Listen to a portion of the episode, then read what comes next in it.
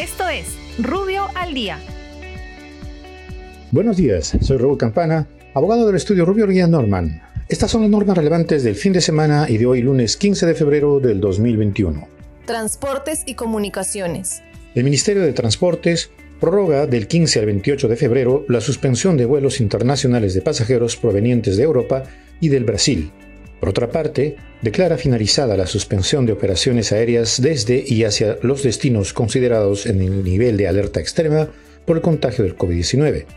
Los pasajeros deberán contar con una prueba molecular o antígena con resultado negativo como máximo dentro de las 72 horas anteriores al viaje. SUNARP.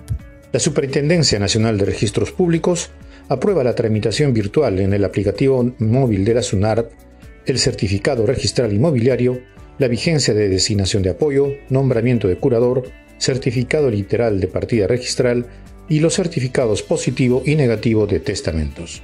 Muchas gracias, nos encontramos mañana.